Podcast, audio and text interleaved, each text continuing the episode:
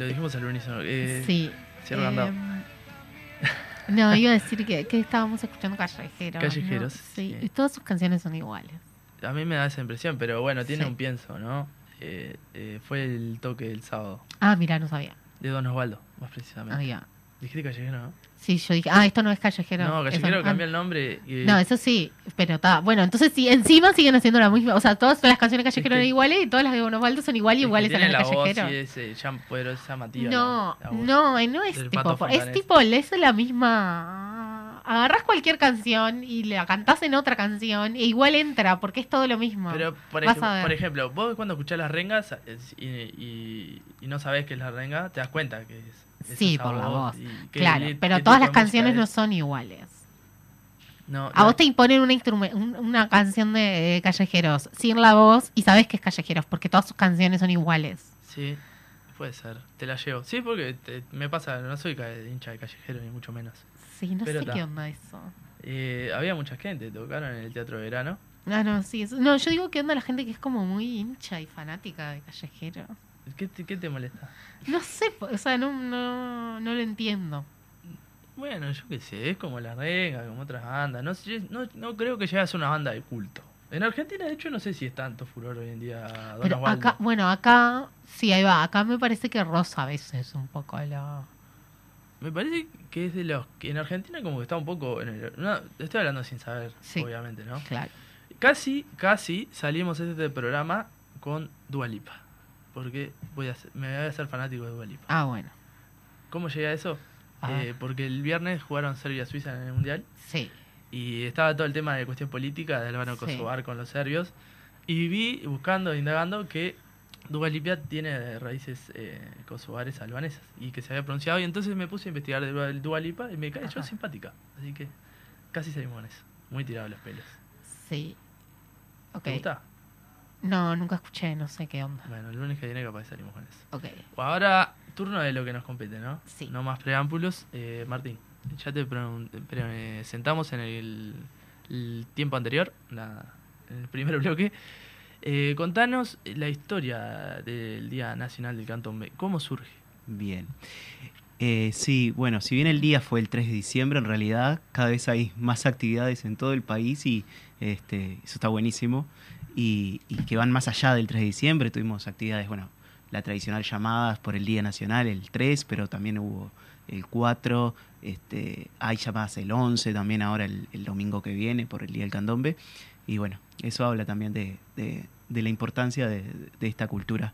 Pasa Eh, como ya un, a un mes, a un mes de candombe. Sí, sí, la verdad. Bueno, eh, la Secretaría de Equidad Étnico-Racial de la Intendencia eh, celebra toda la semana.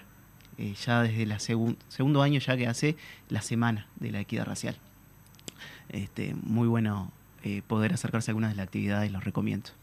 Y bueno, también hubo actividades en el Teatro Solís el sábado, este, durante todo el día. Eh, una, algo muy importante que fue la declaración de ciudadanía ilustre de, Beatriz Santos Arrascaeta.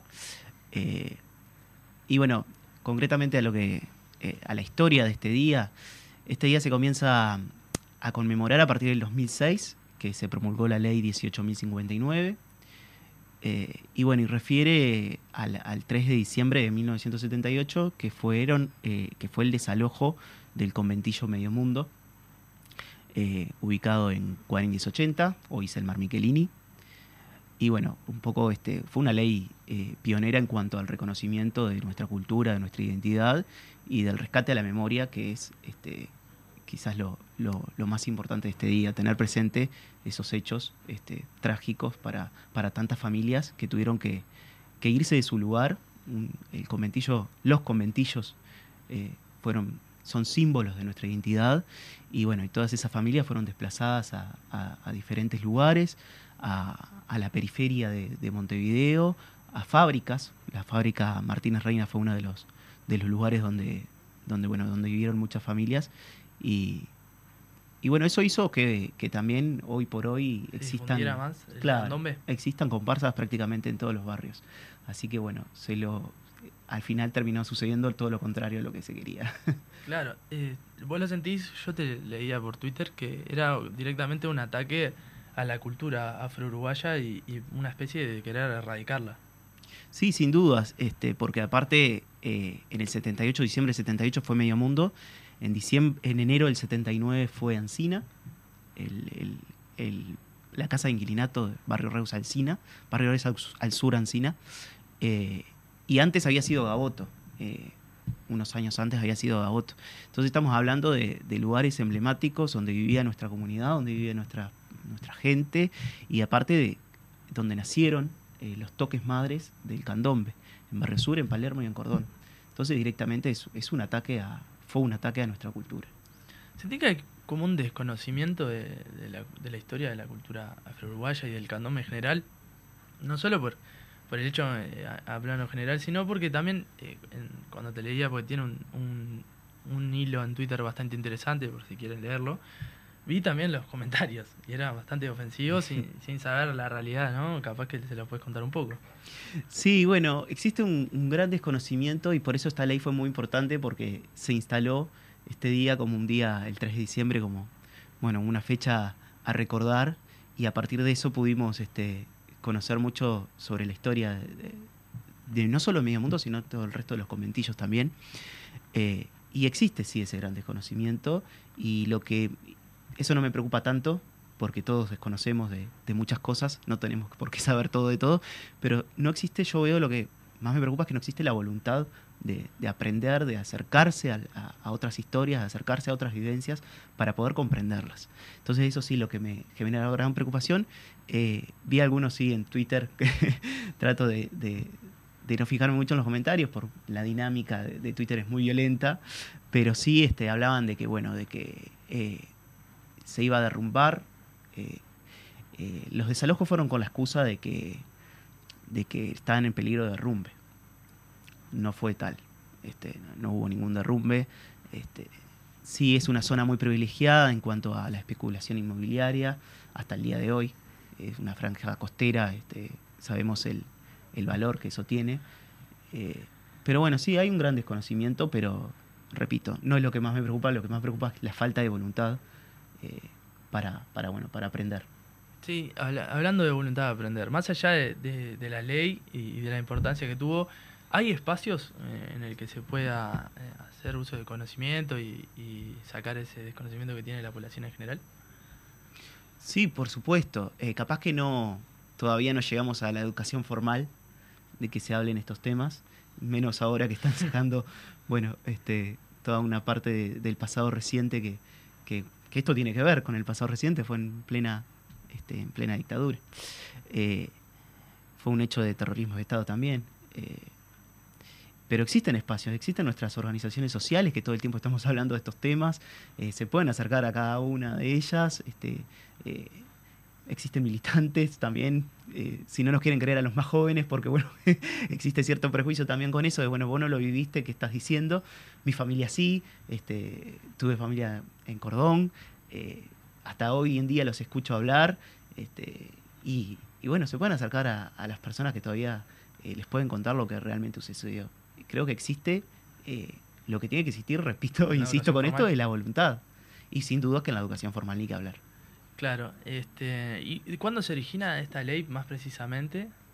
2006. Fue 2006. Sí. Fue en 2006, sí, llevamos 16 años, eh, donde, bueno, por supuesto que nuestras organizaciones tuvieron mucho que ver en eso. Primero se, se quería hacer una ley del Día Nacional del Candombe y, bueno, después este, se trabajó para, para ampliarlo, por eso hoy tiene tres elementos, candombe, eh, cultura afro-uruguaya y la equidad racial. Bien, es, es importante darle difusión. Ahora, cambiando un, po- un poco y, y más llevándote a, a lo que estamos en diciembre, y se vecina también carnaval, y, y de hecho las llamadas, y hubo la prueba de admisión. ¿Cómo, cómo es, cómo viste esa, las llamadas del 3? ¿Se dieron el 3?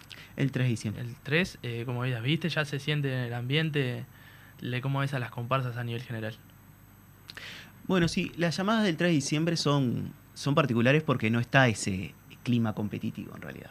Son, creo que el 3 de diciembre y el 6 de enero, el 6 de enero más tradicionalmente, pero el 3 de diciembre también se está instalando como, como una fecha clave este, para, para, bueno, para salir con los tambores en conmemoración de este día.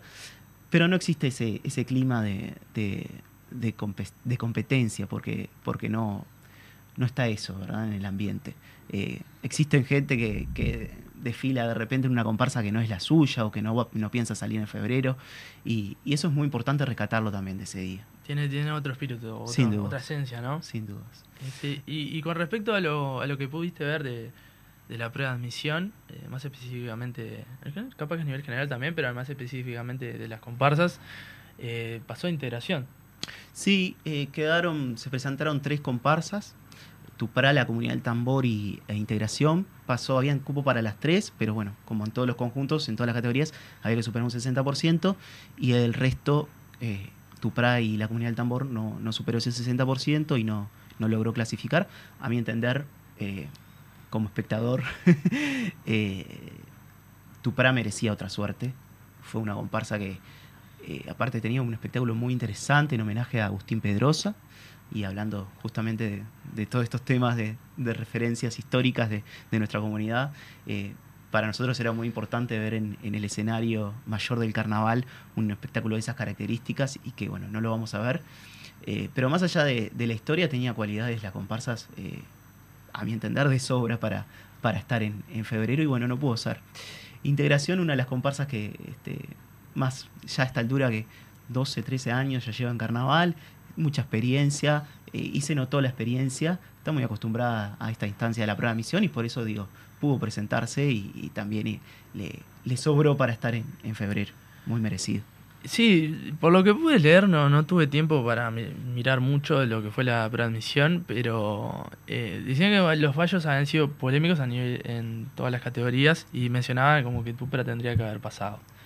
Este, ya pasando a integración, ¿cómo, cómo se ve se- los preparativos para, para, para febrero, el desfile de llamadas, eh, un curso de febrero? Me imagino que en este momento están en un punto más álgido de los ensayos y, y ya entra como eh, la ansiedad, el nerviosismo, ¿no? Sí, sin dudas. eh, diciembre tiene eso particular también de que cortamos unos días por las, por las fiestas, eh, pero bueno, se viene, un, se viene un calendario aparte de, de muchas llamadas por los barrios, eh, y eso también sirven para prepararse para, para Isla de Flores. Y, y bueno, hablando también de, de prepararse para febrero, no quería dejar pasar esta oportunidad para, para comentar algo, y sobre el 3 de diciembre también tiene que ver, porque el 3 de diciembre es el Día Nacional del Candombe. Eh, las, la Intendencia de, de Colonia eh, suspendió las llamadas de- de- del departamento.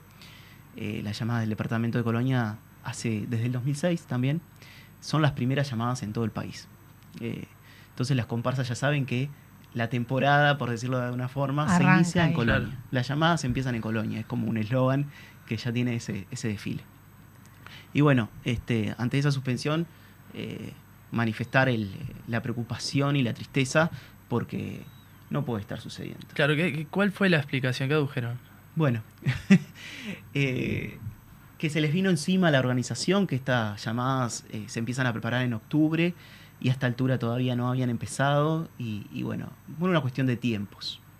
Claro, sí. Eh, No hay- les no hay pedimos un- mayor esfuerzo no a, hay la, un- a la intendencia. No hay en- interés, ve Exactamente. claramente.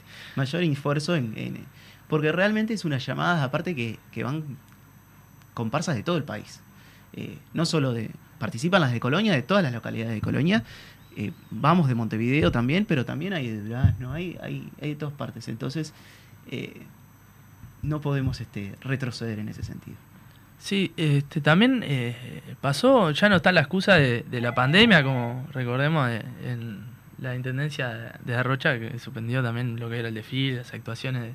El- la cultura no es Claro, algo... había- en ese caso Había- había, como suspendido acá no hay. Ah, claro, No pero argumento. suspendía todo. Acá es como tipo, suspendo esto. Que o casualidad es la expresión más clara, capaz que de la cultura afro-uruguaya. Por eso también entiendo como. Sí, sí, claro, por supuesto. Ya no, no hay excusas válidas.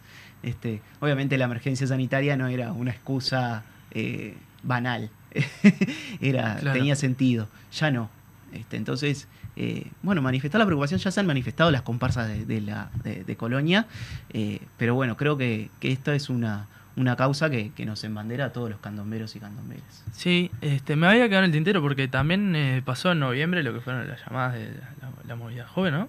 Eh, que estuvo en, en el Prado y que se disiparon un poco en el tiempo porque el factor climático irrumpió, ¿puede ser? Sí, eh, tuvimos una suspensión en esta movida joven, encuentro de, de comparsas se hicieron en dos fines de semana, eh, sábado y domingo. Eh, hubo una, una, fecha que se suspendió por, por clima. Este, sí, fueron en realidad en, en, los barrios de cada una de las comparsas.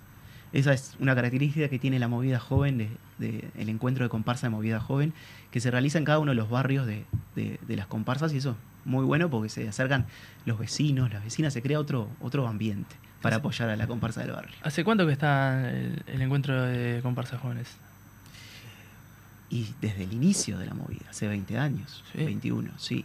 Eh, empezó siendo un encuentro de, de, cuerda de tambores, en realidad. Eh, lo que concursaba era la cuerda. Sí, habían, este, porque obviamente cuando uno siente la cuerda sale a bailar y, bueno, había una preparación de, de bailarinas, de un despliegue importante, pero hace dos años que, que pasó a ser ya un encuentro de comparsas. Bien. Bueno, Martín, muchísimas gracias este, por siempre publicar todo lo que tiene que ver con, la cultura afro-uruguaya, con el candombe, y sobre todo por explicitar lo que fue la, historia del 3 de diciembre, que mucha gente no, la conoce y que del 2006 ya es ley, y está bueno que, se sepa.